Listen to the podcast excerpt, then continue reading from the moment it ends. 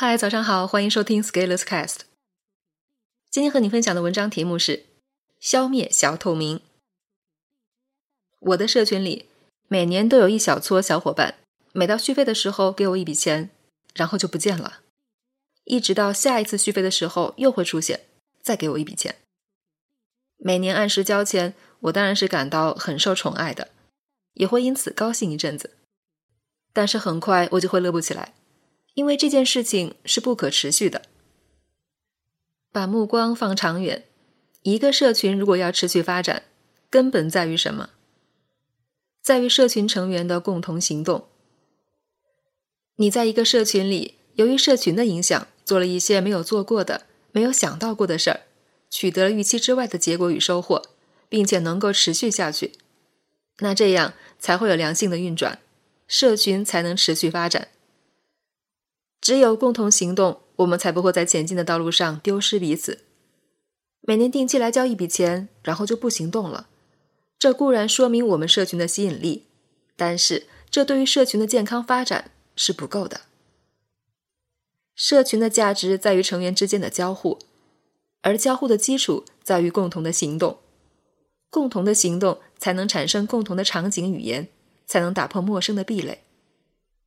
如果没有共同的行动，社群就会沦为这样的结局：一，大家相互介绍一下，常规社交客套一把，然后该做什么继续做什么；二，遇到问题要讨论，明明自己有想法，也不敢发表看法，害怕说错了；三，在私底下熟悉的人面前话多的不行，正式场合一个屁也崩不出。这其实就是一种小透明，小透明总感觉自己是透明的。大家不会注意自己，于是也没有责任担当，没有承诺压力。小透明总会用佛系来安慰自己：有结果可以，没结果也可以，反正我就安安静静。在个人成长上，做小透明是很吃亏的。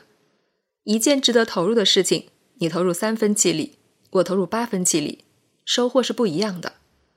小透明和个人成长是相矛盾的。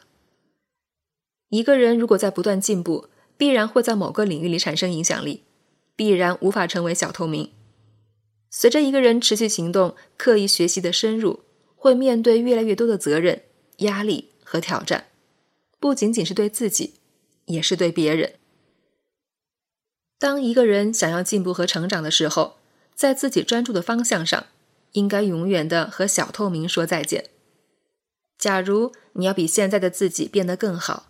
那你如何在保持透明的情况下变得更好？假如你要比现在变得能力更强，你又如何在不被别人知道的情况下变得更强？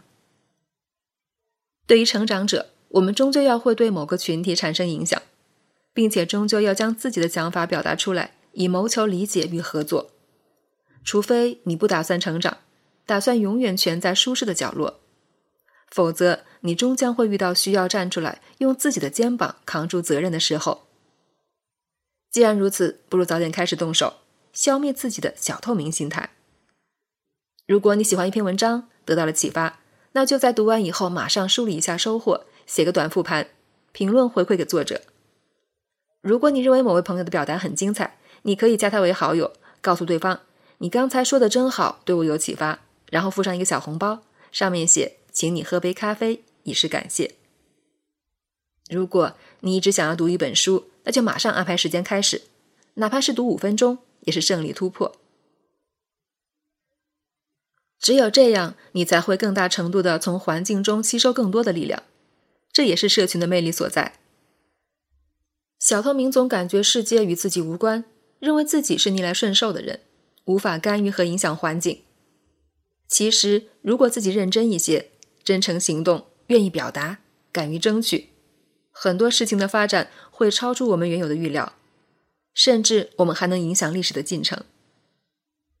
回到前面说的持续续费的情况，由于没有参与到行动，不会有全面且深刻的感受，即使是持续续费三五年，最后也会慢慢离开，因为我们一年可能会做上百件事，续费只是其中一件。如果你只做这一件，没有做其他事情。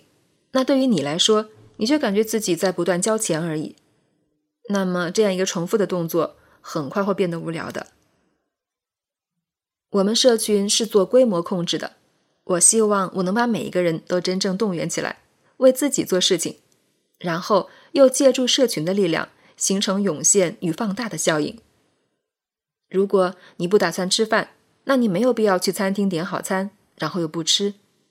如果你打算在一件事情中做小透明，那你应该想想，你是不是不应该参与这件事情？消灭小透明，训练担当力。从评论本文做起。本文发表于二零二零年九月七日，公众号“持续力”。如果你喜欢这篇文章，欢迎搜索关注公众号“持续力”，也可以添加作者微信 “f skillers” 一起交流。咱们明天见。